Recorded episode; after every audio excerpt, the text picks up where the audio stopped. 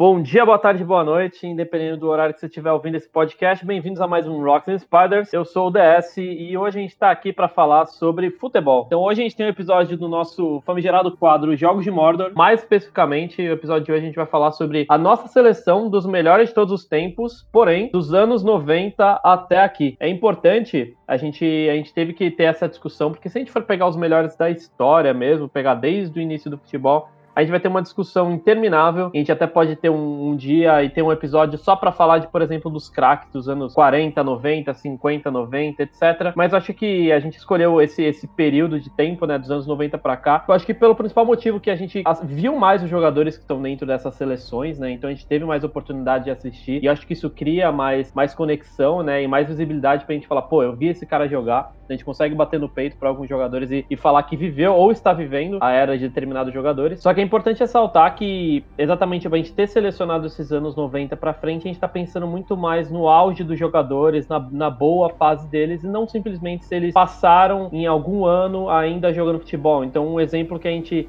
quer trazer para ilustrar bem isso é o, é o Diego Maradona. Qualquer pessoa ou pelo menos a grande maioria das pessoas colocaria o Diego Maradona entre os top jogadores do mundo, entre seleção dos 11 também, mas aqui a gente tem uma época onde o Maradona dos anos 90 para cá, ele jogou um pouco, ele jogou um pouco na Argentina, jogou no Boca Juniors, só que ele não não tava no seu auge, longe disso, né? Ele teve problemas com lesões, ele, ele se afastou do futebol e nesses anos 90 ele não teve uma, um bom período, né? O auge dele mesmo não foi ali, foram 10, 15 anos antes, por isso que ele não é um dos jogadores que figura e pensando no caso do Maradona, você pode pensar em exemplos que estariam dos anos 90 para cá, né? Então, fatalmente, a gente não tá falando de vários jogadores brasileiros é, que foram craques, seleção de, de 82, alguns podem ter jogado, mas a gente não tá falando desses caras exatamente porque eles não tiveram seus auges após o período dos anos 90. A gente hoje vai estar tá falando não de todas as posições, né? Então a nossa discussão vai longe, porque a gente vai cada um falando, né, da, de cada posição, de cada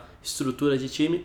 E hoje a gente fica nos, até os laterais, né? Então a gente vai falar dos goleiros, zagueiros e laterais, laterais esquerdo e direito, para que no próximo episódio, na parte 2, a gente continue terminando com, com meio campo e atacantes. Então a formação ela não é o importante aqui, né? Cada um tem a sua própria formação e vai trazer os porquês de ter selecionado a formação. Pode ser com três zagueiros, com, com dois laterais, dois zagueiros. Pode ser com o que a pessoa quiser, desde que ela justifique as 11 posições e traga as argumentações dela, né? Por que, que ela selecionou determinados candidatos. Cada um vai trazer e é basicamente hoje a gente realmente só vai discutir, é, entender, né? Conversar e, e falar sobre essa essa parte, que eu acho que além de, uma, de um assunto legal, é, traz um pouco de nostalgia, né? Então, é, tenho certeza que você acaba ouvindo esse episódio e você vai pensar, putz, preciso, gostaria de ter visto mais esse cara jogar ao vivo, né? Ou se você viu, nossa, que saudade que deu dos lances de dribles, de chutes, de assistências. Então, de vários jogadores que a gente vai falar por aqui hoje. Eu só de, só de preparar minha lista já fiquei pensando, caramba, eu queria ter visto esse cara jogar mais, visto ele levantar títulos, ou que pena que ele não levantou mais títulos, né? Então, são discussões dessas que vocês podem esperar. Boa noite, boa noite pessoal. Sou Máximo. Uh, espero hoje dar o máximo também para falar sobre futebol. Não vou ter pessoas no meu time que são os mínimos. E a minha formação é mais ou menos média para, para representar bem esse período que o DS falou. Tô muito, muito ansioso para falar com vocês disso, pessoal. Bom, eu sou o Saito e dessa vez, diferentemente de quando a gente tava falando de basquete, eu não vou trazer estatística porque não existe base de dados para poder pegar estatística de futebol. Mas vou trazer um pouco da emoção, um pouco do, dos jogadores que eu joguei no videogame, alguns que eu vi jogar, da época,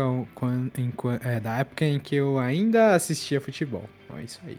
Eu sou o Como, é, como o Dessi falou, acho que é um episódio extremamente nostálgico, né, pra gente que gosta de, de esportes, de futebol. É sempre legal falar sobre os GOATs, né? Se você não ouviu, ouça os GOATs da NBA, que também ficou bem legal. E diferente da NBA, aqui a gente teve que trazer essa, esse corte, né, essa amostra do tempo de quem teve o auge de 90 para cá, porque senão era uma missão impossível. Eu garanto para vocês que só com esse corte de 30 anos, né, de quem teve o o auge de 90 para cá, já foi muito difícil a gente montar as nossas listas. Se a gente pegar na história, eu acho que fica impossível essa missão, porque, como o Seth falou, não tem estatística e fica muito no achismo, né? De, de você comparar a era moderna do futebol com o pessoal do passado, enfim. E, e vai ser um episódio bem nostálgico e bem interessante, porque eu garanto para vocês que os quatro aqui enxergam o jogo de uma maneira diferente e acho que a gente não vai concordar tanto como a gente concordou no da NBA. Então acho que vai ser bem legal a discussão.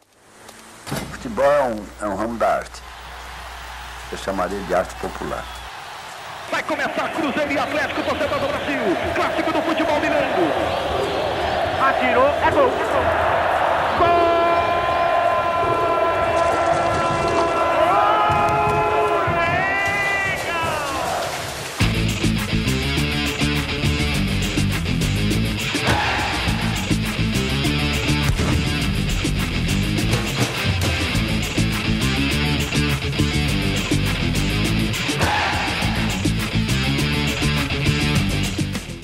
Bom, acho que, como eu falei, cada um tem um esquema tático, né? A gente vai acabar trazendo isso a cada, a cada posição, né? A gente vai conseguir visualizar isso um pouquinho. Mas, basicamente, é, acho que independente de posição aqui, mas também faz parte do posicionamento. Esse jogador que eu trago no, no gol, ele é o Cássio Alemão, Manuel Neuer. Ele um jogador de 1,93m de altura. Hoje, enquanto a gente se fala, ele ainda tem 34 anos, mas é um cara que está se mantendo em alto nível por muito tempo. Por que, que eu falo que ele, ele acaba fazendo parte do esquema tático também, né? Acho que ele, ele é indubitável que ele é um goleiro, sempre foi um goleiro muito bom com mãos, né? Sem contar os títulos que ele tem, seja pela seleção alemã, cara campeão do mundo, campeão do Champions League com, com o Bayern de Munique, ele sempre foi essencial, até para quem assistiu as finais agora, essa parte final da Champions League. Ele fez defesas importantíssimas contra o PSG, assim como nos outros jogos, mas é, ele é um cara que sempre, sempre se destacou por essa altura, por essa envergadura, também é bom pegador de pênalti. Só que o cara ele também tem uma característica muito legal que é a bola nos pés, né? Então, para quem acompanhou a fase dele durante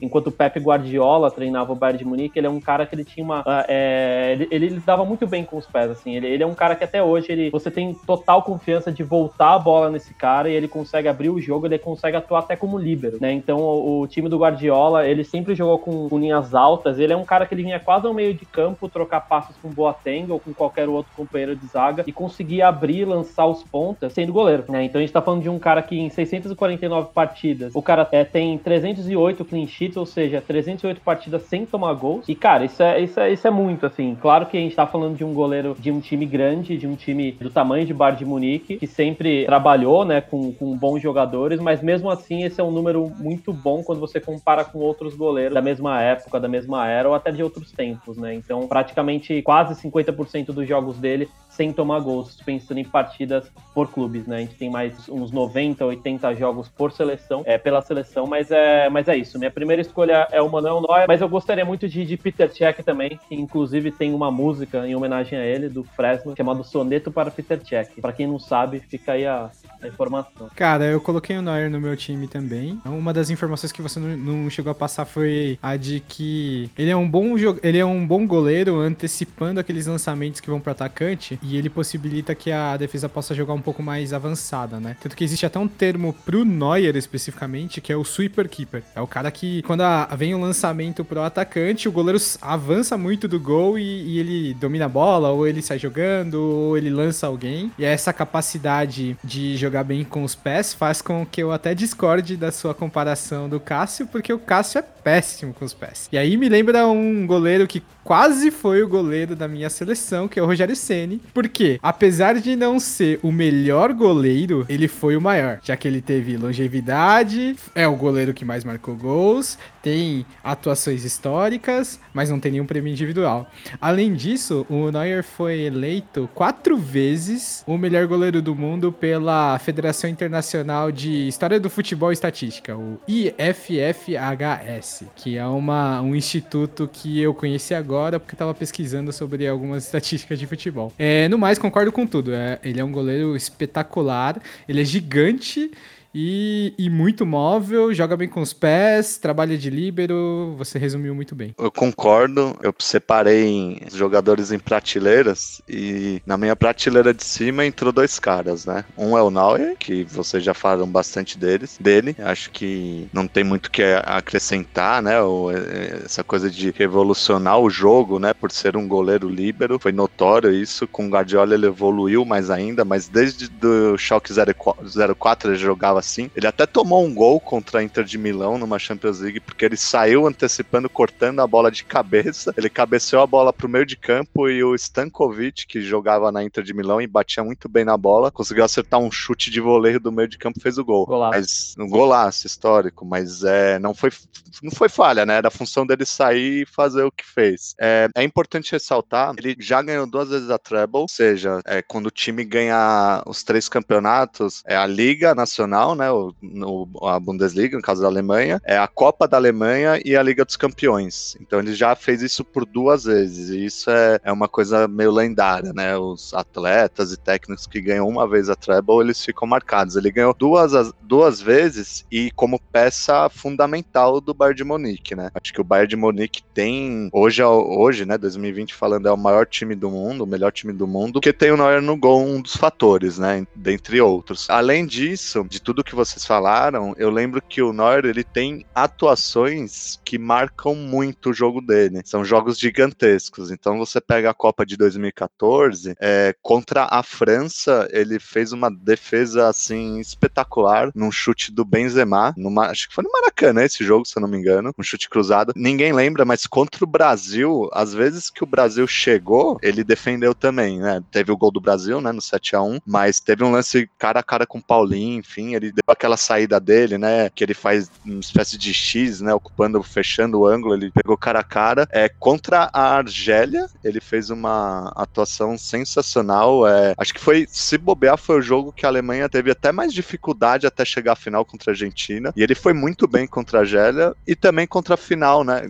Contra a Argentina na final, ele teve o papel dele e, e, e de novo como goleiro líbero, né? Em saídas de bola, dividindo com o Higuaín, enfim. Fora isso, uma, uma atuação dele muito marcante pelo Bayern de Munique, que aí tem várias, né? Até o, o a último jogo contra o Sevilha, né? Que foi a Superliga da Europa, né? O campeão da Liga dos Campeões contra o campeão da, da UEFA Europa League. Ele fechou o gol, o Sevilha não foi campeão por causa dele, mas voltando lá atrás, numa das ligas campeões, uma das ligas de campeões que o Real Madrid era muito favorito, que tinha aquele time que era Cristiano Ronaldo, Kaká, Sérgio Ramos, enfim, ele pegou um pênalti do Cristiano Ronaldo ele, e na sequência ele pegou um pênalti do Kaká e em seguida o Sérgio Ramos chutou para fora porque lógico, já estava muito pressionado, tinha que fazer o gol e o Bayern se classificou nos pênaltis com ele pegando só o pênalti do Kaká e do Cristiano Ronaldo, e o Sérgio Ramos, por conta da pressão, chutou a bola para fora, né? Ele é um cara que não sente jogo grande, ele já bateu um pênalti em final de Liga dos Campeões contra o próprio Sec, e acho que marca muito ele. Só um panorama geral, o outro cara ficou na mesma prateleira foi o Buffon, mas o Buffon tem uma Copa do Mundo também, como o Neuer, sendo protagonista, né? Assim como o Neuer foi para a Alemanha, o Buffon foi para Itália, mas o Buffon, ao contrário do Neuer, que já tem duas Ligas dos Campeões, ele não tem nenhuma Tem outros goleiros na prateleira de baixo, vamos colocar assim, que a gente não pode deixar de falar, que aí a gente pega Oliver Kahn, Marco Era, a gente conhece muito bem, né? Brasileiros conhecemos muito bem Oliver Kahn. Foi marcado por falha, por isso que não pode ser, não pode ser colocado na prateleira de cima. Tem um cara que talvez foi o melhor goleiro da década de 90, que é o Schumacher, que é o pai do, do Casper Schumacher. Se a molecada nova estiver ouvindo, acho que ele é goleiro do Leicester hoje. O pai dele foi muito melhor que ele, ele jogou no Manchester United United, um dos melhores times da história do Manchester United, naquela época que eles ganhavam tudo na Inglaterra e ganhou a treble também, sendo talvez o melhor goleiro da década de 90. O Van der Sar, que foi um goleiro holandês fenomenal também, mas não tem Copa. Um goleiro belga que é muito conhecido pela Copa de 94 que ele fez, também já ganhou como melhor goleiro do mundo, é o Michel Predo, Predome, que é muito famoso. O Cacilhas, não dá para fa não falar do Cacilhas. É o Sec, que o DS comentou também, mas também tá na prateleira de baixo. E rapidamente eu queria falar de três destaques aí pra gente deixar dessa coisa de eh, colocar a Europa como centro de tudo, enfim. São três goleiros que tiveram destaques no Brasil, são três rivais. Deixa eu adivinhar, estavam na mesma Copa. Não, eles não estavam na mesma Copa. Pô, então eu errei os três que você ia falar.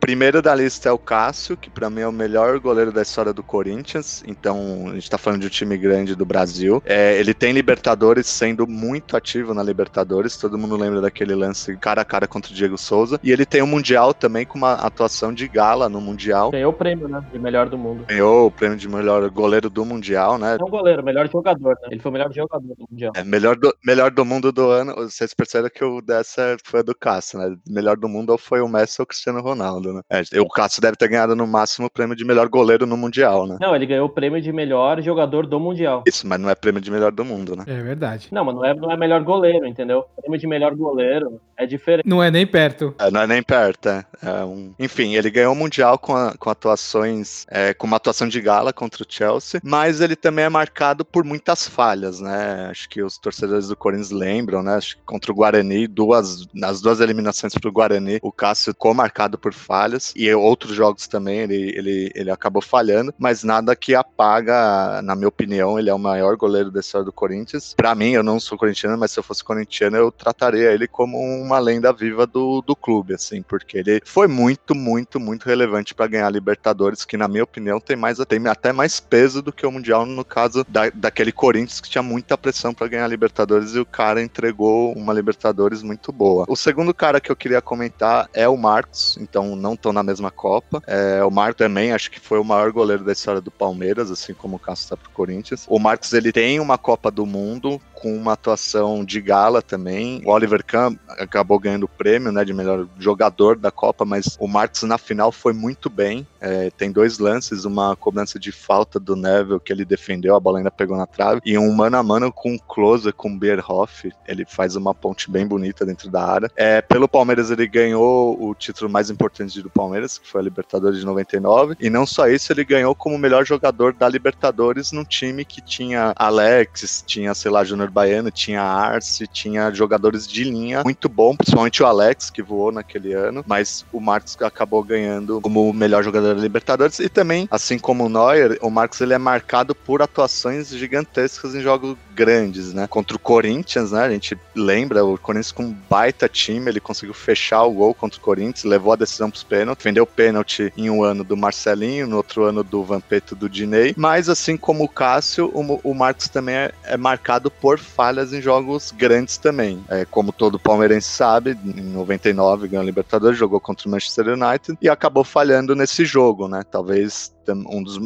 jogos mais importantes da carreira dele. Ele mesmo comentou, né? Vai passar 200 anos, todo mundo vai lembrar da minha falha. E é assim, jogo grande a gente lembra quando o cara vai bem, mas também lembra quando vai mal. Fora outras falhas também que o, que o Marcos acabou tendo, mas é nada que apague o que ele representa. E o terceiro cara, até tô estendendo em goleiro, talvez seja a posição que eu vou falar mais, mas pra mim aí ele tá até um degrau acima desses dois. É, e vejam, eu não sou São Paulino, então não tô sendo clubista nem um pouco. Pra mim é o Rogério Ceni. O Rogério Ceni, pra mim, não é o maior goleiro da história de São Paulo. Pra mim, ele é o maior jogador da história de São Paulo. Por quê? Primeiro dado, o Rogério Ceni parou de jogar. O São Paulo foi de um time de elite que ganhava tudo, ganhou o Mundial, ganhou o Brasileiro, três brasileiros, ganhou o Libertadores, enfim. E fazem oito anos que São Paulo não ganha mais nada desde que esse cara parou de jogar. Então ele era um líder pra, pra, pro, pro clube, né? Ele era o capitão, enfim, ele influenciava os jogadores. Era um cara muito sério. Segunda coisa, ele era um excelente goleiro, né? É, ele ficou marcado pelos gols, que é um feito na carreira dele, mas ele era um goleiro muito bom também. É, era um pegador de pênalti, enfim, ele tinha um nível técnico de goleiro bem alto. É, ele é o goleiro que mais fez gol na história do futebol. Ele tem aquela marca lendária, que é- são coisas do destino, né? De ter feito o centésimo gol em cima do maior rival, né? Que é o Corinthians. Acho que é, isso acaba marcando muito, né? Pô, chegou um goleiro chegar no centésimo gol contra o maior rival e foi uma cobrança de falta, assim, bem, bem difícil, né? Pelo ângulo. Foi falha da barreira. Falha da barreira e o goleiro, bracinho curto, não pegou. É, pra mim foi mais falha do goleiro ali dessa. Pelo ângulo da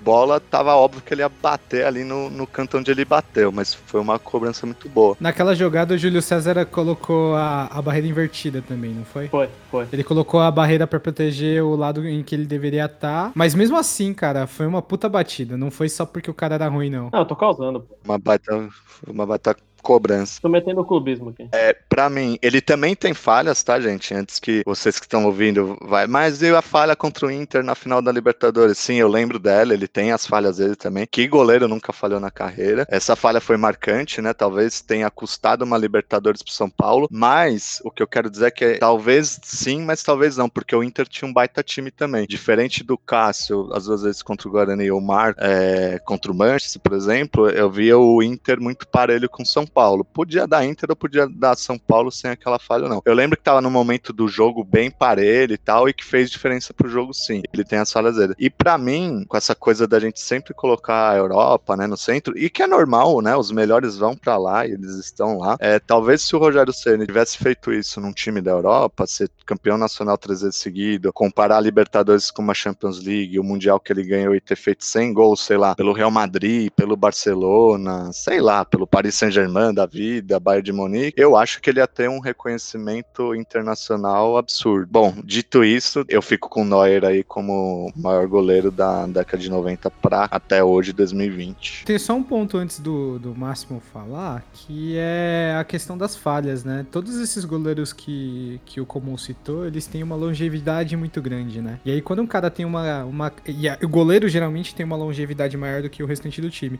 E quando o cara joga por muito tempo, assim como ele vai ter momentos históricos positivos, os caras vão ter falhas. Então acho que é natural pra qualquer goleiro ter uma falha marcante. E o que não não tira o mérito de todas as outras grandes atuações dos goleiros que a gente citou aqui. Vai lá, Máximo, perdão. Concordo com o que o doutor Coleman falou, o senhor Coleman falou agora. É, fato é que o Brasil nos últimos 10, 20 anos teve uma perda líquida de, de talento, como também a Argentina, né? Era campeonatos que, para nossos ouvintes, se nossos ouvintes podem também vir lá no Wikipedia procurar, as Copas Intercontinentais, que era o principal time da Europa contra o principal time da América do Sul, até os anos 2000, meados de 2000, 2006, 2007, o resultado era paridade entre a Europa inteira e a Argentina e basicamente Argentina e Brasil. E depois a coisa virou. Isso eu acho mais devido ao fato que tem mais pessoal da seleção brasileira, a Argentina que joga nesses dois países. Os times ficaram tinham uma perda líquida de talento que foi para fora. Agora o Brasil e a Argentina vieram exportadores de talentos e não importadores, co- coisa que não acontece na Europa. A Europa continua sendo o maior importador no mundo. Por isso que perdeu mais de relevância, mas concordo. Se tivesse tido como fosse nos anos 90, 80, talvez o Rogério Ceni teria merecido muito mais nesse sentido pelo, pelo goleiro que ele foi e, e, e também artilheiro. Lembrando para vocês, pessoal, que eu não sou brasileiro, moro aqui no Brasil há quase sete anos, e pessoal de fora, na Itália, conhece perfeitamente o Rogério Ceni, tá? Porque era justamente esse tipo de goleiro que marcava, que também tinha esse tipo de defesa, também como outros dois que eu queria também acenar da América Latina que tiveram uma que era parecida, parecida aspas, tipo, eram foram reconhecidos pelo não somente goleiro, como René Guita, não sei que todo mundo conhece, né, mas era um famoso goleiro icônico da, da Colômbia e Chilaver, o goleiro titular do, do Paraguai, também ele era um excelente cobrador de falta, famoso eh, ter feito, enfim, grandes jogadas na Copa de 98. Tirando isso, vamos direto ao ponto. Meu time tem como objetivo ser o mais balanceado possível, ou seja, tentar representar as três décadas que a gente está analisando, que é anos 90, 2000, 2000 e 2010. E por isso tentei escolher jogadores que tiveram uma performance muito boa nessas três décadas e que conseguiram, de uma maneira ou outra, ser é, parte dessas épocas, tá? Por este motivo, meu, meu goleiro vai ser Buffon. O pessoal pode falar, "Ah, tá bom, é classismo. Não, pessoal, para aí. Pare com tudo. Não tem problema não, Máximo. Não, até porque, até porque, só para deixar os nossos, os nossos ouvintes falar, e vocês também, né, pessoal? Eu sou, eu sou torcedor do Milan, o Buffon é da Juventus, um meu arqui-inimigo, mesmo assim. Reconheço que o cara é um baita goleiro. Pra quem não souber, eu conto pra vocês que o Buffon é goleiro desde 1997. Ou seja, ele é titular de um time de, de, de, de futebol desde 97 até agora. Agora mais ou menos, agora é mais, fica mais no banco sempre na Juventus. Mas ele, ele, o goleiro, um dos poucos goleiros que atravessou basicamente três décadas e de maneira e protagonistas. Ele não tá aposentado ainda? Não, ele é reserva do, do Juventus. Reserva do CCN, né? Com os... Caraca. O sobrenome em português. É, português, perdão, desculpe. Polonês. Polonês. Chesney. Acho que é Chesney, né? Exatamente. É Chesney, que acho que é Chesney. Polonês. Exato. Então eu vou, quero, quero premiar a, a- a longevidade da- do jogador. O- ele foi um goleiro de elite por quase, por mais de 20 anos, é, de 90 até 2019, 2018. Agora, como vocês justamente comentaram, agora é reserva. É, ele tem uma Copa do Mundo que ganhou com a Itália. Ele não ganhou a Champions League, esse efetivamente é um grande, um grande vazio na carreira dele. Ele tem inúmeros campeonatos italianos, não sei nem dizer quantos ele ganhou. Para quem gosta de estatística, posso reportar para vocês que ele é entre é um dos do, é um dos dois goleiros que teve mais nomeações no FIFA Pro, que é a classifica da FIFA sobre os principais jogadores do ano, tá? Ele tem, ele conseguiu somar três, tá? E da UEFA, outra classifica interessante, a UEFA todo ano ela nomeia o time do ano, tá? O UEFA Team of the Year. E o Buffon ele basicamente foi nomeado também neste caso como um dos maiores goleiros, tá? Ele foi nomeado, se não enganar, umas três ou quatro vezes também, tá? Ah, não, desculpe, pessoal, tô valendo agora, né? Atualizou? Cinco, foi nomeado cinco vezes. Então, eu iria com o Buffon por este motivo. O fato que ele conseguiu representar essa posição dignamente, em altos níveis, por mais de 20 anos, ao longo de três décadas, que é justamente as décadas que a gente tá falando, nessas, nessas condições, tá? Não posso, agora não vou nomear agora pra vocês todos os títulos que ele ganhou, mas ganhou bastante, muito título na Itália, tá? Óbvio que também teve difícil, mais difícil, mas ele foi um dos goleiros que eu também lembro de memória mais constante de alto nível mesmo, tá? O segundo goleiro que não o segundo, mas tipo, se eu tivesse que nomear um, um substituto, eu nomearia o Casilha, sem nenhuma dúvida. O, o maior goleiro dos últimos anos do Real Madrid. O Real Madrid, que lembrando que foi um time que ganhou inúmeros títulos, tanto na Espanha como na Europa. Casillas também foi um goleiro longevo, não tanto como Buffon, mas teve uma carreira é, que começou mais tarde e terminou um pouquinho mais cedo. Ele acabou a carreira dele no Porto, uns anos atrás. É, mas eu gostaria realmente que fosse lembrado pelo menos ele. E, só para terminar, se eu fosse ser clubista, eu colocaria aqui nessa essa classifica o Dida. E não porque eu sou, seja corintiano, tá? De novo, eu sou do Milan, né? Então lembre, o Dida, goleiro, um grandíssimo goleiro da história do Milan nos últimos 20 anos. Ele ganhou com a gente dois títulos europeus. Ele também, ele, também ele era, era sujeito a alguns erros, mas ele, ele fica sempre no nosso coração como torcedores do Milan, tá? E também, também do coisa dos corintianos que estão vindo a gente, eu imagino. Mas enfim, só pra fechar a posição de goleiro, pra mim é Buffon. Baita escolha. Buffon é monstruoso, cara. E, e essa questão que você colocou, Máximo, de que ele jogou três décadas, é muito absurdo, assim. Tanto que eu tava até brincando com vocês que o cara tem 50 anos e, e tá entre os melhores goleiros do mundo. É muito absurdo. Eu sei que não tem 50, tá, pessoal? Tem 39 atualmente, né? Exato, chama-se hipérbole. Exatamente, a hipérbole é importante. A, a, uma das coisas que eu até é, ia comentar, naquele mesmo prêmio que a gente citou lá, da Federação Internacional de História e Estatística do Futebol, o Chilaver, que o Máximo citou, ganhou três vezes quando jogava pelo Vélez. Ele ganhou em 95, 97 e 98, o melhor goleiro do mundo. Então, fica aí a, uma estatística. E o Rogério Ceni, por exemplo, nunca ganhou esse, esse título. Pessoal, vamos sempre continuar nesse sentido para falar agora do, da primeira linha mais importante para evitar tomar gol do futebol, que é a linha de defesa.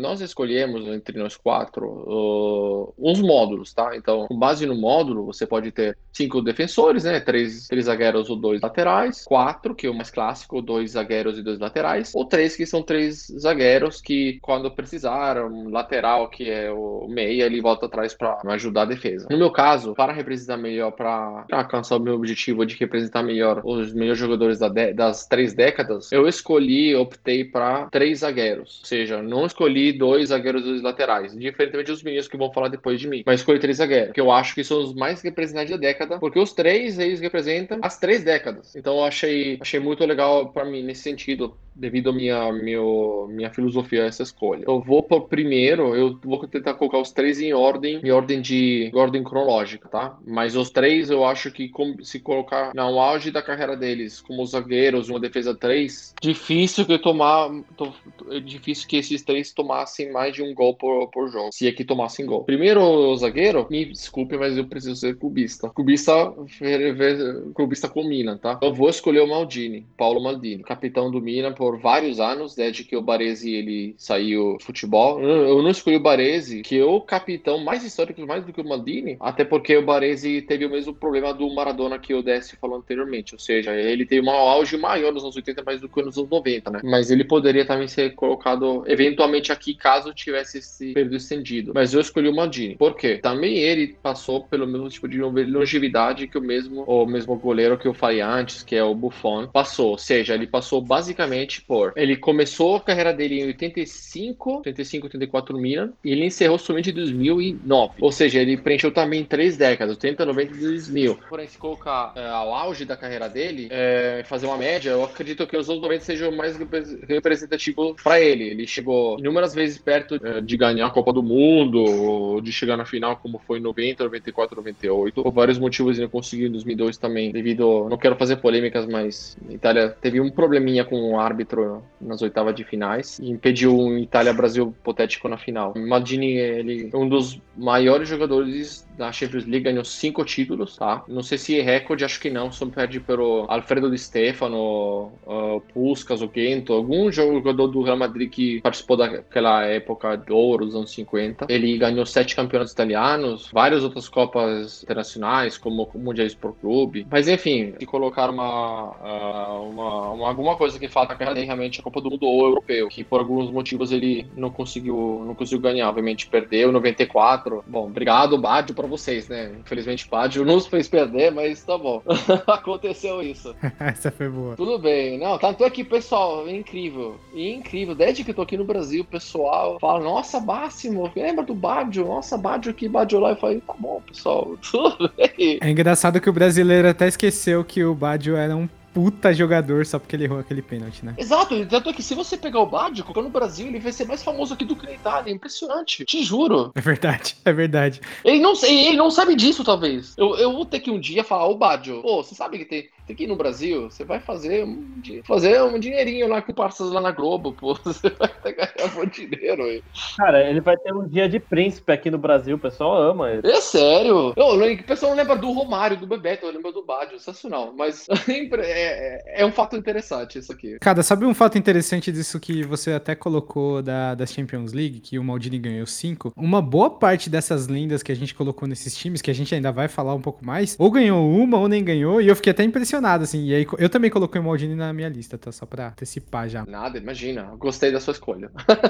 ah, aproveitando já, já que eu te interrompi, cara, o Maldini ele foi eleito o segundo melhor do mundo em 95. Ele perdeu pro George Weah e ele foi duas vezes terceiro lugar no Bola de Ouro. E isso para um zagueiro é muito absurdo. É muito absurdo mesmo. Concordo. Eu acho que essas duas vezes que você comentou devem ter acontecido em 2003 e 2007, quando ele ganhou a Copa dos Campeões, a Champions League. Se não errar, tá? 2003 com certeza, eu acho. Cara, pelo que eu peguei aqui das informações, ele foi terceiro em 94 e em 2003. É muito distante, né? 2003 acertei. 94 foi quando a Itália perdeu. Lembrando pro pessoal que tá ouvindo a gente, 94, brasileiro, argentino, enfim, pessoal que não era europeu, não podia ganhar, não podia ganhar a Copa do Mundo, ah, desculpe, a bola de ouro, porque era somente na época a regra que premiava jogadores europeus. Tanto é que o primeiro que ganhou fora da Europa foi o EA em 95 e o, o lendário Nazário de Lima ah, Ronaldo ganhou somente em 97, se não errar primeiro. Então foi por esse motivo, porque senão naquela Copa do Mundo teria sido, sei lá, Romário, Maldini e Baresi, sei lá, alguma coisa parecida. Mas foi outro cara. Mas tirando essa, agora essa parênteses, obrigado, Dr. Saito, vou rapidamente os últimos dois meus zagueiros. Segundo, Alessandro Nesta. Uh, também preciso ser clubista. Eu acho que a nível de talento de defensor, ele é o melhor talento de defensor que passou essas, esses, esses,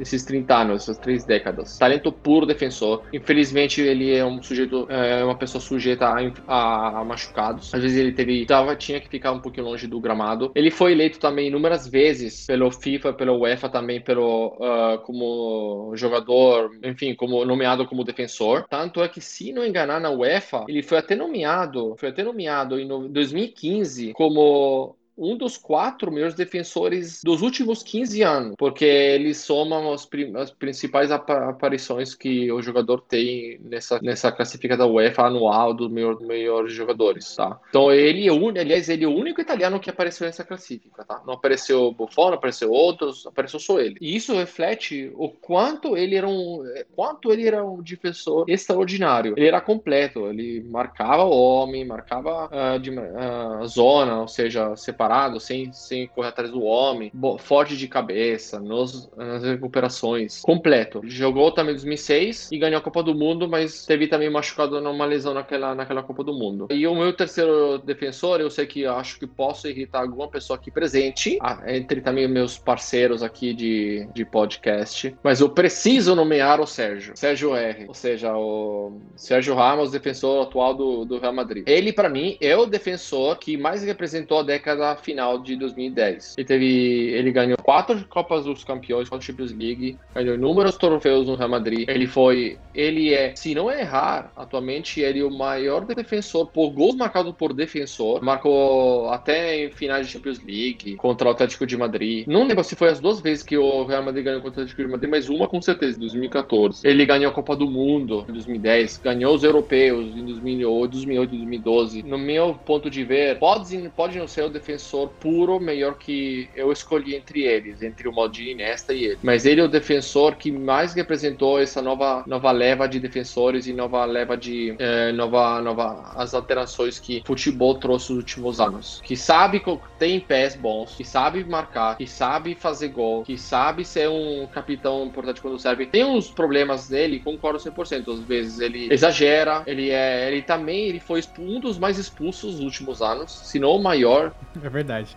Acho que tem um recorde de expulsões na liga, acho, se não é errar. É, ele às vezes ele simula umas coisas que o mesmo sendo do Milan, então não sou defensor do Real Madrid, então preciso pontuar isso dele. Mas se você pegar o pacote completo que ele oferece para um time, ele é um líder no campo e ele ele entrega tudo que precisa entregar para um time ganhar, como é o Real Madrid mesmo. Então, para mim, ele cabe aqui e essas três, o Maldini, Nesta e o Ramos, são as minhas escolhas nessas três décadas. Cara, o, o Sérgio Ramos não entrou na minha lista, mas ele quase entrou. E eu fiquei até na dúvida do quase entrar pra colocá-lo na lateral ou na zaga, porque ele jogou nas duas posições. Ele é tão bom que, cara, ele pode jogar de lateral, pode jogar de zagueiro. Ele é muito bom mesmo. Ele é meio sujo mesmo, com, no, no geral, assim, com algumas atitudes em campo, mas ele, ele é um cara bom mesmo. O DS é hater do Sérgio Ramos, por causa dessa parte suja, mas ninguém pode negar a, cara, que o cara é bom. Não, eu até pensei em colocar ele. Eu pensei em colocar ele. Eu tenho o Maldini também. Eu fiquei, cara, quem que eu coloco na, na, na zaga pela direita? Eu falei, cara, Sérgio Ramos, Sérgio Ramos. Mas eu, eu, eu- apesar de eu achar que ele é muito bom, eu gostava muito do Sérgio Ramos até. Até na época do Sevilha eu já falava, cara, esse maluco vai ser bom. Ele era um cara alto, ele era um cara rápido, e isso jogava na lateral, né? Como o Saito falou. E quando o cara vai pra zaga, cara, ele potencializa uma série de coisas, né? Eu acho que tem um negócio do, do futebol que mudou muito, é o dinamismo que você precisa com a bola nos pés quando você se é zagueiro, né? Com, com cada vez mais com o time jogando em mais linha alta, fazendo marcação pressão, é, fazendo com que os times tenham dificuldade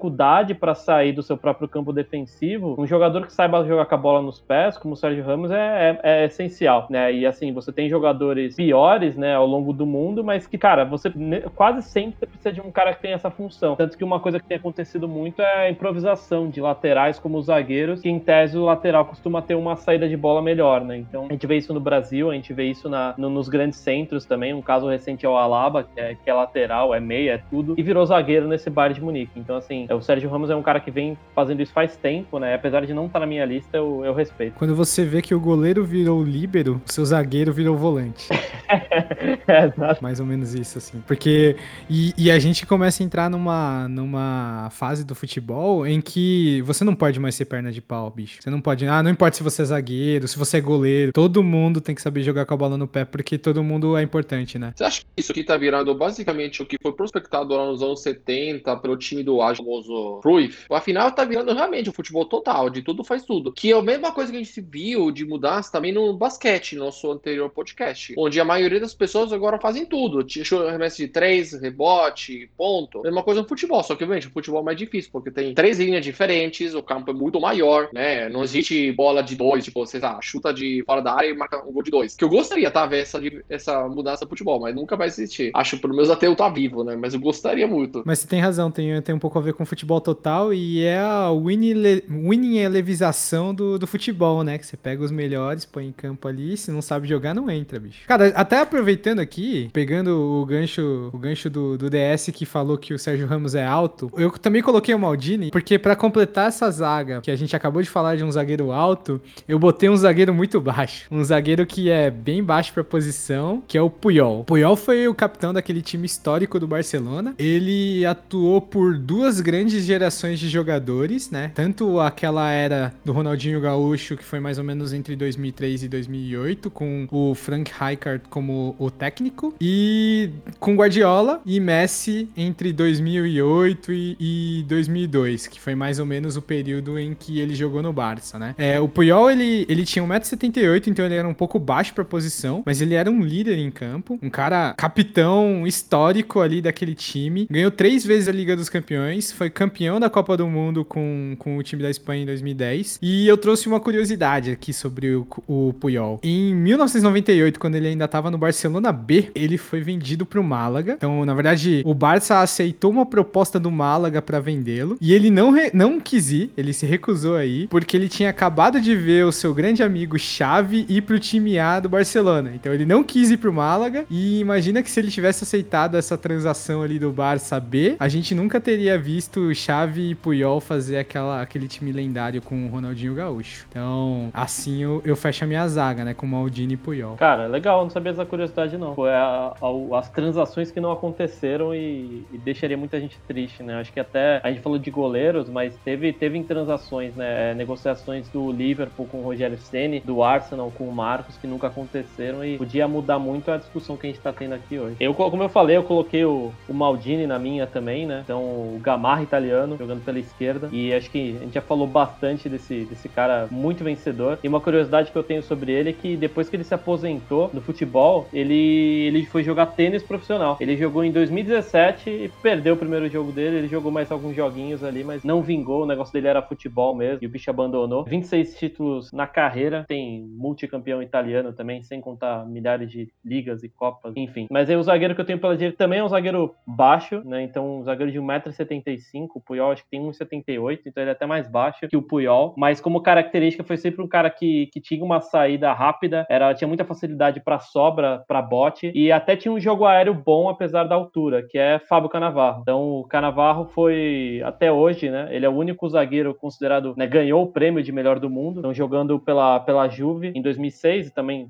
foi o ano da, da Copa do Mundo, né, da Itália. É um cara também multicampeão, então campeonatos pela, na, na, Espanha e na Itália, né, então por ambas, Parma e Juventus na Itália, pelo Real, foi campeão espanhol em, em, algumas ocasiões também. E, assim, um cara com mais de 700 jogos, quase 700 jogos na carreira, assim, é, é um zagueiro sempre muito constante, né, e, e, nos anos de auge dele, então acho que ele fez uma Copa de 2006 excepcional, é, é um cara que, foi um, dos, foi um zagueiro que me chamou muita atenção, acho que foi um cara que eu falei assim, caralho, cara, que, que zagueiro, que zagueiro, sabe? Tipo, era, era, uma, era uma classe para roubar uma bola e sair jogando com dois, três caras na marcação dele, ele abrir pro lateral, simplesmente lançar para frente, fazer uma conexão direta. Então, é um cara que, que eu sempre gostei muito de ver jogando futebol. E fosse quando ele precisava simplesmente desarmar, que na, na maioria das vezes era com classe, mas quando ele precisava também dar porrada e bater e fazer, se mostrar presente, o, o cara também fazia, fazia de tudo e mais um pouco. Então, minha dupla de zaga é Paulo Maldini e Fábio Canaval. O meu, o meu esquema é igual do DS do site, é 4-4-2. E o primeiro zagueiro que, que eu escolhi foi o Maldini também. Ele apareceu no time dos quatro para ver a relevância que ele teve. É, vocês falaram bastante dele, eu não vou falar. É, vocês só não mencionaram que ele também jogou como lateral esquerdo. Então, essa coisa que o DS falou de lateral e jogar na zaga já acontece mesmo para dar mais qualidade. E apesar de ele ter jogado na lateral esquerda, ele é destro. Na verdade, ele é ambidestro, né? Mas o pé de, vamos dizer assim, o pé de origem dele é, é o direito, mas ele tem tanta qualidade técnica e que ele jogou na lateral esquerda fácil. Mas eu coloquei ele na zaga também, então escalo ele como zagueiro. Acho que ele é uma lenda viva do Milan, né? Acho que das sete Champions que o Milan tem, ele tava em cinco, só jogou no Milan e, na minha opinião, talvez foi o zagueiro mais elegante que já jogou, assim. Era um cara bem limpo, né? Diferente de outros zagueiros, ele não precisava dar porrada e você pega depoimentos de, sei lá, de Ibrahimovic, de Ronaldo Fenômeno, de Ronaldinho Gaúcho, dizendo que o cara marcava muito bem. E ele nunca foi violento. Outra coisa que é interessante dele, apesar de ele não ter Copa do Mundo, isso me deixou muito em dúvida, mas é, como o Máximo falou, acho que não dá para levar só o título em consideração. É, na minha opinião, ele, né, ele foi vice, né, contra o Brasil, a gente comentou bastante, e em 2002, para mim, o time da Itália era muito forte. Tinha o Maldini no auge, tinha o Canavarro jogando muito, tinha o Vieri, que era um atacante muito bom no auge, tinha o Totti, né, Francesco Totti, a lenda da Roma, tinha o Del Piero, tinha o Buffon também jogando muito, e eu acho que o time da Itália é, tinha tudo para fazer pelo menos a final contra o Brasil naquele ano. Isso aconteceu o que aconteceu, né, como o Máximo comentou, teve polêmicas com a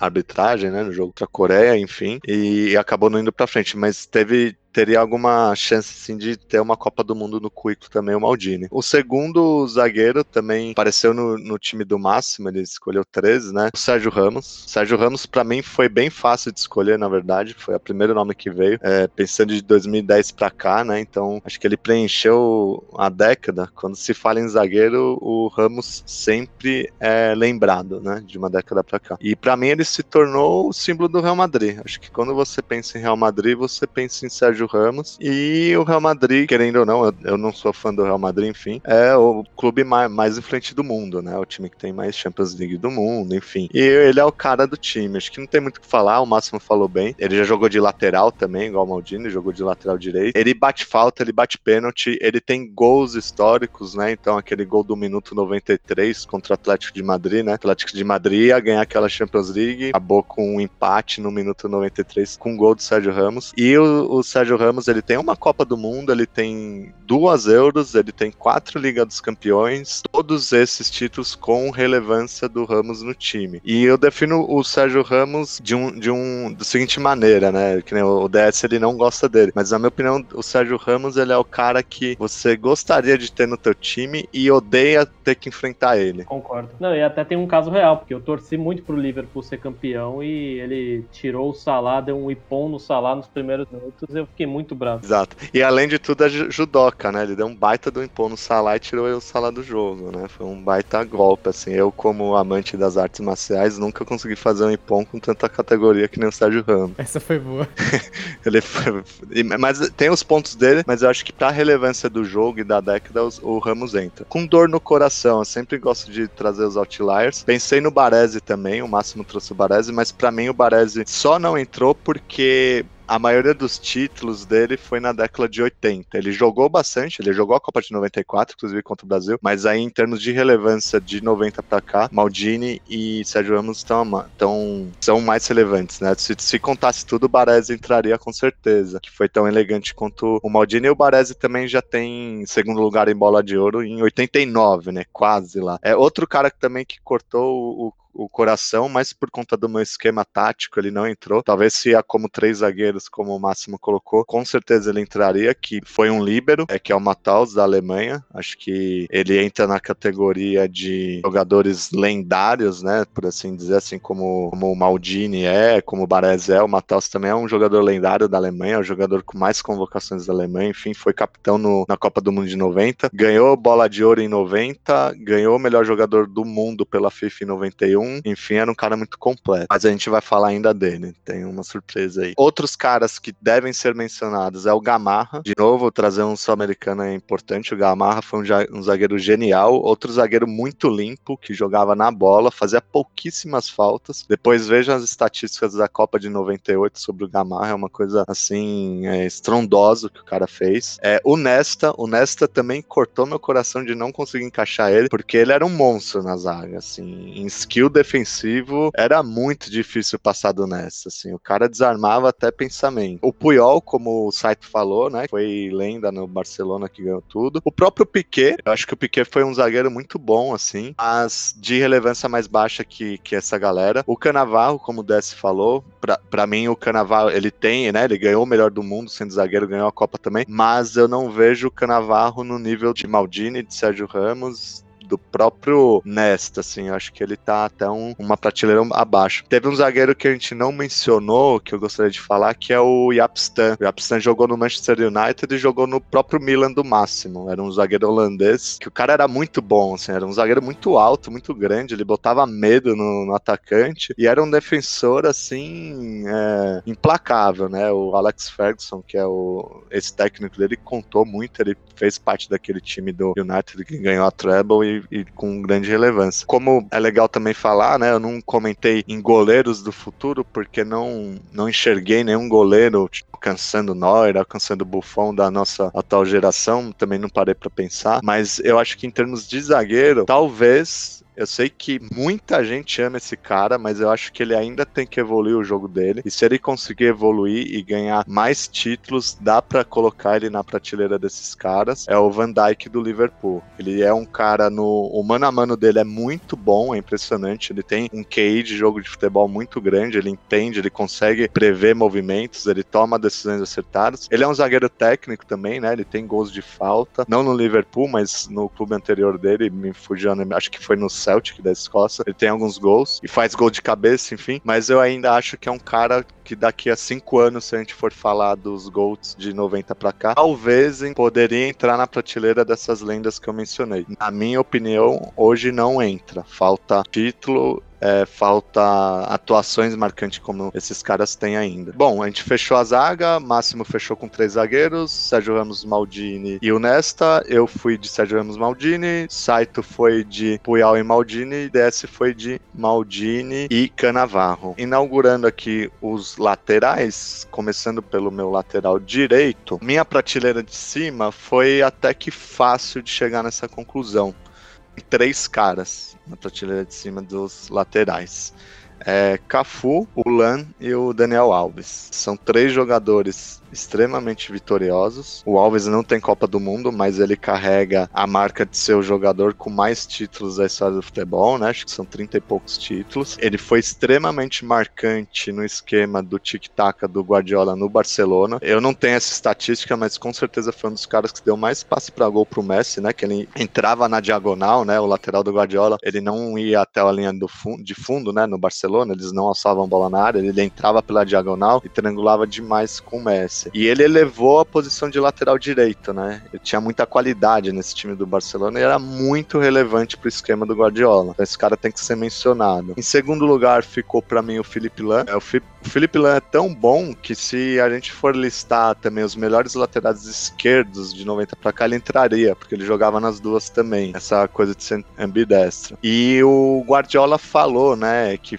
talvez o jogador com maior QI de futebol, né, que mais entende o jogo, estando dentro do campo que ele já trabalhou, foi o, o Lan, né? Então era um cara muito inteligente, tomava as decisões certas, é, foi capitão do Bayern de Munique, ele estava na treble de 2013, 2014, se eu não me engano, é, acho que foi, porque foi o time da Copa, ele foi capitão da Alemanha, que ganhou a Copa, e jogando muita bola também. E ele tem um skill defensivo também bem alto, né? O Felipe Lan, ele é um cara, vamos dizer assim, mais low profile do que os outros jogadores, jogadores, ele não aparece tanto para a torcida, mas ele cumpre um papel tático, né? Como eu falei, um QI de jogo muito grande. E para mim, o, o maior lateral de 90 para cá é o Cafu. O Cafu, ele foi muito relevante desde o começo da década, né, no, no, São Paulo, né? Ele ganhou é, Libertadores, ganhou Mundial pelo São Paulo, depois ele foi muito relevante no Palmeiras, ele participou de um super time do Palmeiras, jogando muita bola. Ele depois ele atuou muito bem em clubes também, é, ele foi muito bem na Roma, até ser vendido para o Milan de novo, atuou muito bem no Milan, então ele tem uma consistência muito grande. Além disso, ele tem duas Copas do Mundo, ele tem Libertadores, ele tem Mundial, ele tem Champions League, ele tem Copa América, ele tem Copa das Confederações. Ele ganhou uma Copa como capitão, que não era ele, era o Emerson. O Emerson se machucou, ele, ele, ele assumiu a faixa de capitão e assumiu muito bem, não sentiu a pressão, jogou muita bola. E o Cafu também ele entra nessa categoria de laterais completos. Ele marcava muito bem e ele avançava muito bem. Ele era um cara muito físico, muito atlético atlético, ele tinha técnica, ele tinha velocidade, ele entendia bem o jogo e, e tinha uma disciplina absurda, né? Eu acho que o Cafu era um cara extremamente disciplinado, um atleta de, de primeira linha. Então, o que pesou na minha escolha entre esses três caras, né, da primeira prateleira aqui de lateral direito, foram os títulos do Cafu. O cara tem duas Copas Libertadores, Champions League, Mundial, Copa América, Copa do... O cara ganhou tudo que ele podia ter ganho. É, na prateleira de baixo, mas não menos importantes, outros laterais lendários, o Zanetti, né, argentino, que jogou na Inter de Milão, que marcou época, o Churran, que é uma lenda da França, né, ganhou a Copa de 98, era um lateral direito de uma força física tremenda e um defensor absoluto, muito bom na zaga. E pensando no futuro, né, que eu gosto de trazer, acho que a gente tem o Kimmich, que lembra muito o futebol do Lan, né, eles compartilharam o vestiário do Bayern, enfim. O Guardiola meio que moldou, né? O Kimmich passou pela mão do Guardiola e hoje o Kimmich ele joga como lateral, joga como meia, joga como ponta. Nesse último treble da, do Bayern de Munique foi um cara muito relevante, jogou muito bem na final de Champions League. Esse cara eu não acompanho tanto, mas talvez o DS por gostar do Liverpool saiba falar melhor do que eu. De novo, eu acho ele que ainda ele tá numa prateleira até abaixo do Kimmich, tá? Mas pelo que falam, ele é um cara muito inteligente que é o Alexander Arnold. Eu confesso que eu não acompanho tanto o jogo dele. Eu, eu sei daquele lance famoso do, da batida de escanteio dele contra o Barcelona que pegou a defesa meio que dormindo ali e classificou o Liverpool. Mas como gera um hype no nome desse cara, eu menciono ele aqui sem muita propriedade de acompanhar o jogo dele, tá? Mas para mim o melhor lateral direito aí de 90 para cá ficou com o Cafu. Legal, legal trazer o nome do, do Arnold, Lê. Acho que, sim, é isso que você tem comentado, né? Como é que a gente olha para gerações do futuro e pensa como é que esses caras vão chegar. E hoje o Arnold é. Realmente ele tem números de assistência, principalmente, de gols nem tanto, né? Ele é um, um lateral muito mais apoiador de assistência, de cruzamento, tal como que é muito o estilo do, do Liverpool mesmo. E o cara, ele tem. Ele tem. É, acho que principalmente o que assusta mais, eu, eu tenho que pegar os números aqui, mas são as, as, as chances criadas dele. Assim, é. A, a, a, grande maioria de bolas na área desse jogador, é, se ela não se transforma em gol, ela assim chega muito perto de ser por uma falha de repente do atacante do meia e que perdeu a chance. Ele tem bolas muito limpas. Mas, mas enfim, sobre os caras que você trouxe, eu concordo com os três. Né? Então acho que Cafu, é, Daniel Alves e Felipe Lana né, nessa prateleira de cima. Inclusive eu eu escolho a minha escolha é baseada muito no, no esquema que eu tava montando. Então eu montei, eu postei meu time num, num 4-1-4-1 que, que joga na defesa com um 4-1-4-1 postado, só que quando ataca, joga num esquema mais 3-5-2 até um 3-4-3, onde meu lateral direito ele compõe parte da linha de zaga. O cara que eu escolhi para essa função é o Fagner alemão, que é o Philipp Lahm. Então, ele é um cara, acho que é até legal que você trouxe, né? Acho que dos jogos dele por clube, né? Então, ele tem 266 jogos como lateral direito e 204 como lateral esquerdo, né? Então, metade dos jogos dele como lateral, quase metade, foram, foram compostas da, das laterais distintas, exatamente por essa por ele ser um cara ambidestro, por ele ser um cara muito completo, com passe, com, com antecipação, né? Ele é um jogador baixo, não é um jogador, nunca foi um jogador forte, mas era um jogador que sabia muito bem ler o jogo, é, antecipar na marcação, dar o bote no momento certo, e, e por ter muita inteligência, você nem falou essa parte do QI de jogo. É engraçado que em 2009, eu até peguei um trecho que numa entrevista, ele enxergava que o Bayern precisava de um jogador de retenção de bola para poder distribuir. Então, um cara que recebesse da, da linha de defesa e pudesse fazer a ligação, né? Então, esse segundo terço, ligar com o terceiro terço do campo, fazer ligação com os atacantes, pontas, enfim, é, tal como fosse um Xavi ou um Iniesta, né? Que na época estavam bastante em, em, evidência. Na época até criticaram ele de querer é, falar de contratação, falar como que o Bayern deveria contratar, etc. Só que o que aconteceu foi que ele mesmo foi, ele mesmo cumpriu essa função, né? Então ele mesmo é, percebeu essa carência, cumpriu a função e cumpriu com maestria. Então acho que por duas temporadas ali, acho que bem com Guardiola mesmo, ele fez exatamente isso, né? Então ele fez essa posição de ligação, onde viu essa necessidade, ele sabia fazer isso, ele tinha um repertório, alongamentos, lança, a, os lançamentos a longa distância, passe em profundidade, um, dois, e até chegar na área, até chutar de fora quando tinha espaço. É, então, assim, é um cara que lia muito bem o jogo, é um cara que defendia muito bem, e eu só não escolho o, o Daniel Alves ou o Cafu muito por uma questão tática mesmo. Acho que o Daniel, ele é um cara é, que agrega muito ofensivamente, no meu time ele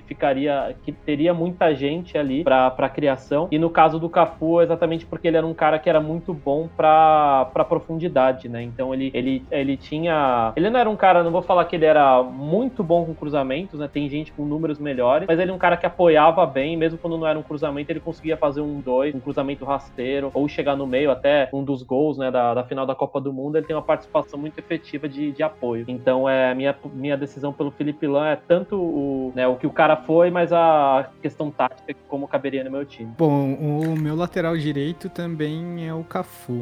Eu coloquei por todos os motivos que o senhor Como listou. Acho que o único que o Como não citou foi de que ele foi o melhor lateral direito do mundo eleito pela FIFA em 2005. É, mas ele, o cara ganhou tudo, né? Não tem nem o que falar. Jogou. Eu acho que ele jogou em quase todos os, os grandes times de São Paulo. Ganhou Champions League, ganhou Libertadores, ganhou Mundial, ganhou Copa, foi capitão. Então, tudo que o Como já disse, eu assino embaixo.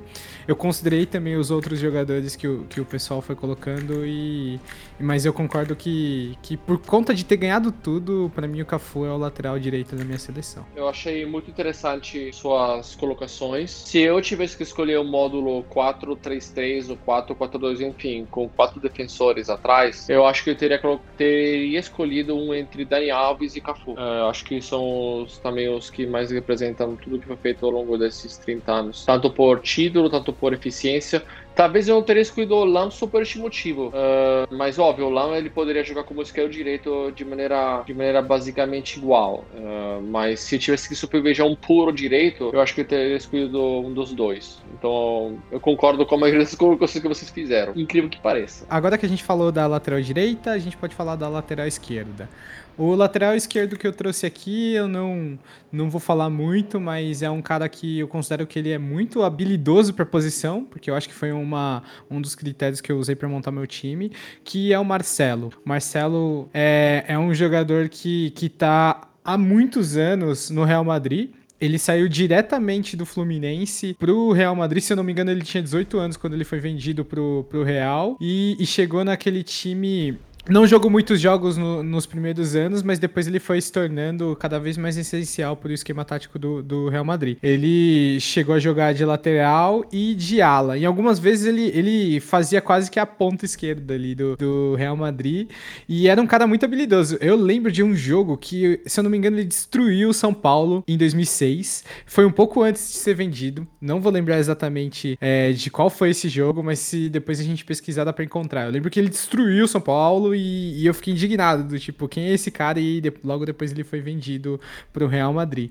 Então, é um cara que tem uma, uma habilidade absurda para posição e para adicionar durante todo esse período no Real Madrid ganhou quatro Liga dos Campeões. Então o cara não é fraco, não. É, pro meu lateral esquerdo eu peguei um cara também do Real Madrid, mas e seguindo a referência, eu nem consegui fazer uma referência a jogadores do Corinthians nesse aqui, porque o próprio Roberto Carlos jogou no Corinthians, então lateral completo, desarmava, apoiava, cruzava bem, finalizava muito bem, batia a falta de longe, que se não gerava gol, gerava algum rebote ou escanteio. O cara resistente, conseguia correr o jogo inteiro, né? Além de ser, além de ser rápido, né? E o cara foi, né? Foi campeão de muita coisa. Então, campeão em 2002, vice em 98, três Champions Leagues, multicampeão espanhol, campeão da Copa do Brasil duas vezes pelo Palmeiras, fora, fora outras taças menores, mas até na Turquia o cara foi campeão. Mas acho que eu, eu escolhi o Roberto Carlos, é, totalmente porque eu vi esse cara jogar, eu gostava muito de ver ele jogando, né? E assim, apesar de ser um lateral baixo, era um lateral baixo que compensava muito em outros critérios, né? Então, é, existe uma falsa história de que ele não marcava bem, que ele não era um bom defensor, o que é mentira. Ele era um ótimo defensor, ele tem números de desarme muito altos e muito desarme limpo. Ele não era um cara violento do ponto de vista de ter muito cartão, né? Então, assim, ele, ele era um jogador, cara, fazia de tudo um pouco e era um lateral ótimo. E pensando de novo na, na formação tática do meu time, ele é um dos caras que avança para que o ponta consiga entrar mais dentro da área. É, ele acaba virando praticamente um ala quando meu time tá em ataque e eu preciso de um cara que vá até a linha de fundo e possa cruzar com, com maestria e o Roberto Carlos é esse cara. É, eu fiquei bem tranquilo de não colocar o Roberto Carlos porque eu sabia que alguém ia colocar esse cara no time porque ele era um absurdo. E para adicionar, o Roberto Carlos tem o gol de falta mais impressionante que, que a gente vai ver na história, que é aquele gol que ele bate por fora da barreira, a bola faz uma curva assim que, que a gente só viu no Super Campeões, assim. Não É impossível fazer uma bola daquele. fazer aquele efeito. E pode não ser o mais bonito, mas é o gol de falta mais impressionante que eu já vi na minha vida e dificilmente vai ser batido. Até porque não tenho acompanhado tanto futebol. Mas eu fiquei muito tranquilo de não colocar Roberto Carlos, por mais que eu tenha pensado assim. Automaticamente é o nome que vem na cabeça quando você pensa, pelo menos quando você é brasileiro e pensa no lateral esquerdo. É, mas aí eu fiquei tranquilo de não colocá-lo, porque eu considerei que o, que o, o Marcelo, apesar de não ter tantos títulos não ser tão campeão, é, que ele tem mais habilidade pura, assim, ele é mais técnico do que o Roberto Carlos. Talvez o Roberto Carlos fosse mais rápido, é, mais forte, é, apoiasse melhor, mas aí eu fui fui levado a pensar no, no, cara que tem mais habilidade com a bola no pé. Faz sentido, faz sentido. O Roberto Carlos é muito mais um, um ala lateral, até meia esquerdo, mas o Marcelo é um cara que consegue entrar em diagonal, assim, e já fez muito gol e jogada assim, né? Acho que é jogadores diferentes mesmo. Eu acho que dá pra, dá pra comparar com o que faz o, o Daniel Alves, assim, em termos de habilidade, né? Que como até destacou o fato de que ele dava muita assistência, cara, ele consegue jogar no meio campo tranquilamente e o Marcelo tá nesse nível de, de qualidade técnica. Ele conseguiria jogar provavelmente em qualquer posição. Talvez não na zaga pelo, pelo tamanho, mas em qualquer outra posição pela, pela habilidade. Agora o Roberto Carlos, como lateral esquerdo, talvez seja, seja o melhor mesmo, porque ele fazia tudo que você precisa fazer bem. Chutava, cruzava, corria, marcava, e é isso aí. É, e eu eu também, né, na minha prateleira de cima é Marcelo e Roberto Carlos. Acho que não tem como ser outros. Eu até bati um pouco de cabeça para tentar trazer alguém aqui, mas acho que os dois foram soberanos, né? O Roberto Carlos, ele ganhou, na verdade, dois brasileiros, tá? Pelo Palmeiras, não foram duas Copas do Brasil, dessa foram dois brasileiros, então mais, mais significativo ainda. É, ele marcou a época no Palmeiras e depois ele foi pra Inter. E aí, reforçando esse argumento do DS de que ele não marcava bem, ele saiu da Inter justamente porque o técnico colocou ele para jogar no ataque e ele não se sentia à vontade. Ele tinha um chute chute muito potente, né? É, e o técnico falou: deixa eu colocar esse cara perto da área, né? Pra ele chutar mais no gol. E acabou que ele não se sentiu à vontade, ele pediu para ser negociado, ele foi pro Real Madrid. No Real Madrid ele jogou na posição correta, né? Desde a base de lateral esquerdo. E aí ele fez o que ele fez, né? Assim, quando eu era mais novo, né? Quando eu era criança, eu tinha o Roberto Carlos como um cara meio lendário, assim, sabe? Falando, nossa, esse cara joga muita bola, né? E eu concordo com o Saito. Talvez o gol mais impressionante é essa batida de falta falta foi um amistoso Brasil e França em 97, antes da Copa. Imagina se, ele faz esse, imagina se ele faz esse gol na final da Copa contra, contra a França, né? Ia ser o gol mais lendário de finais de Copa que a gente teria visto, né? Mas foi num, num amistoso contra a França. E aí, Saito, é, cara, é, é muito difícil entre escolher entre Marcelo e Roberto Carlos. Eu vou ficar com o Roberto Carlos, mas eu confesso que tem muito de nostalgia, tá? Porque eu admirava muito ele. Então, a gente tá falando de três Champions League, dois mundiais, uma Copa do Mundo, é um vice-campeonato, né, em 98. Ele era meio lenda, né? Ele era um cara que punha muito respeito, né? Essa coisa de batida de falta. Mas o Marcelo, para mim, é como você falou, talvez ele seja, talvez não, ele é mais técnico, né, que o, que o Roberto Carlos, ele tem mais habilidade e com certeza o Marcelo ele, ele consegue jogar em todas as posições. Né? Ele chuta bem, né? Ele tem gols muito bonitos, ele dribla bem, ele conhece muito bem o jogo, mas eu fico com o Roberto Carlos pelo impacto que ele teve. Ele ficou marcado, infelizmente, pelo aquele jogo, né, de 2006 contra a França, mas para quem acompanha a tática, de fato não foi falha dele, tá, gente, ali. Ele fica na segunda bola, ele ficou onde ele tinha que ficar mesmo. Quem errou foi algum dos zagueiros lá que não acompanhou o Henry e acabou saiu o gol, mas é, ele tava ajeitando o meião, foi coincidência, mas ele tava ocupando o espaço que ele teria que ocupar mesmo ali. Ele jamais um, um jogador da categoria do Roberto Carlos numa Copa do Mundo, numa quarta de final ia deixar de marcar o Henrique, que era um monstro, para ficar ajeitando o meião. Isso não existe, sabe? Isso é um argumento que é, não existe. O erro dele foi ter colocado a mão no meião ali, porque ele não, não errou por estar tá mexendo no meião, mas aí a galera colocou a culpa porque viu ele mexendo no meião, mas ele você tem razão, como ele não errou tec... ele não errou taticamente ali. Exato. Ele estava ocupando o espaço que ele deveria. É, outros três, eu não vou me alongar aqui nos laterais esquerdos, que eu trouxe de memória, assim. Aí até outro cara de novo, como o Desce falou, o Felipe Lan daria pra colocar nessa lista também, porque o cara era um monstro nas duas laterais. O Maldini também, se a gente quiser colocar ele, a gente pode colocar ele aqui nessa lista fácil, que ele também foi um monstro de lateral. O Alaba, que o Desce citou, ele é um dos pilares desse Bayern e ele tava nas duas trebles também, é, na,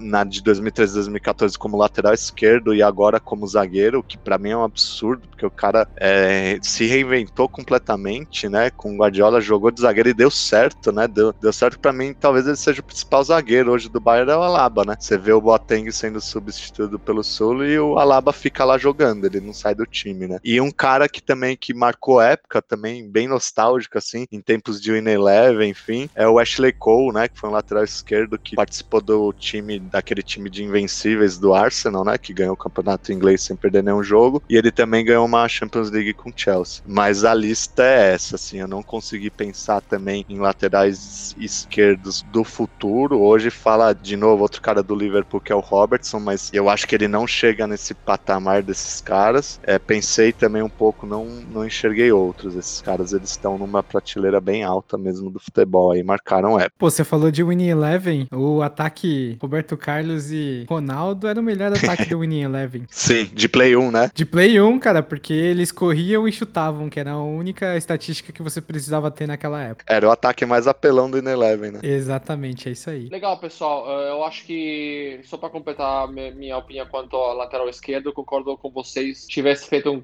um- um quatro defensores atrás, eu teria colocado Marcelo ou eh, o Roberto Carlos. Que falou com o Mal é tudo correto. E já foi realmente trocado para a Inter de Milão para um, de- para um outro defensor que nunca nem fez a história da Inter, da Inter. Falar assim, ó, se fosse pelo Roger Ja- Zanetti, né? Mas não foi o caso. Então realmente foi o erro mesmo deles, ou foi fazer a história do, do Real Madrid ou Roberto Carlos. Porém, eu, se eu tivesse que escolher entre os dois, eu escolheria o Marcelo pelos motivos que vocês comentaram anteriormente. Eu acho ele mais completo, é, ele faz tudo com- somente com o pé esquerdo, não usa o pé direito nem pra descer da cama. Acho que é, nem pra pisar, nem pra pisar quando ele, quando ele tem que fazer escada. Acho que usa o seu esquerdo também pra isso, né? Mas o cara é, pra mim, é uma, é uma, é uma fera mesmo. Então eu só iria rapidamente entre os dois e escolheria o Marcelo. Quando a gente for fazer uns takes do de falas aqui, porque você tem que ouvir esse episódio, eu vou colocar só essa frase. Ele não usa o pé direito nem pra descer da cama. Eu tava foi indo, boa mesmo. eu tava rindo aqui disso, cara. Na escada o cara usa o pé esquerdo. Mas a pre... o, o, o da cama, o da cama é verdade. É, Eu traduzi do italiano para o português, tá? É verdade. Não, mas, cara, mas é muito verdade, assim. Você, olha Não, foi- você mandou muito bem, cara. Você mandou muito bem. Até quando ele precisa puxar pra perna direita, ele faz de tudo pra mandar de bico, assim, de trivela, só pra não ter que usar o pé direito. Exato, ele fez isso. Faz, faz. O nosso falcão do futsal é a prova de que você só precisa de uma perna pra ser lendário. Verdade. Acordo. Icônico.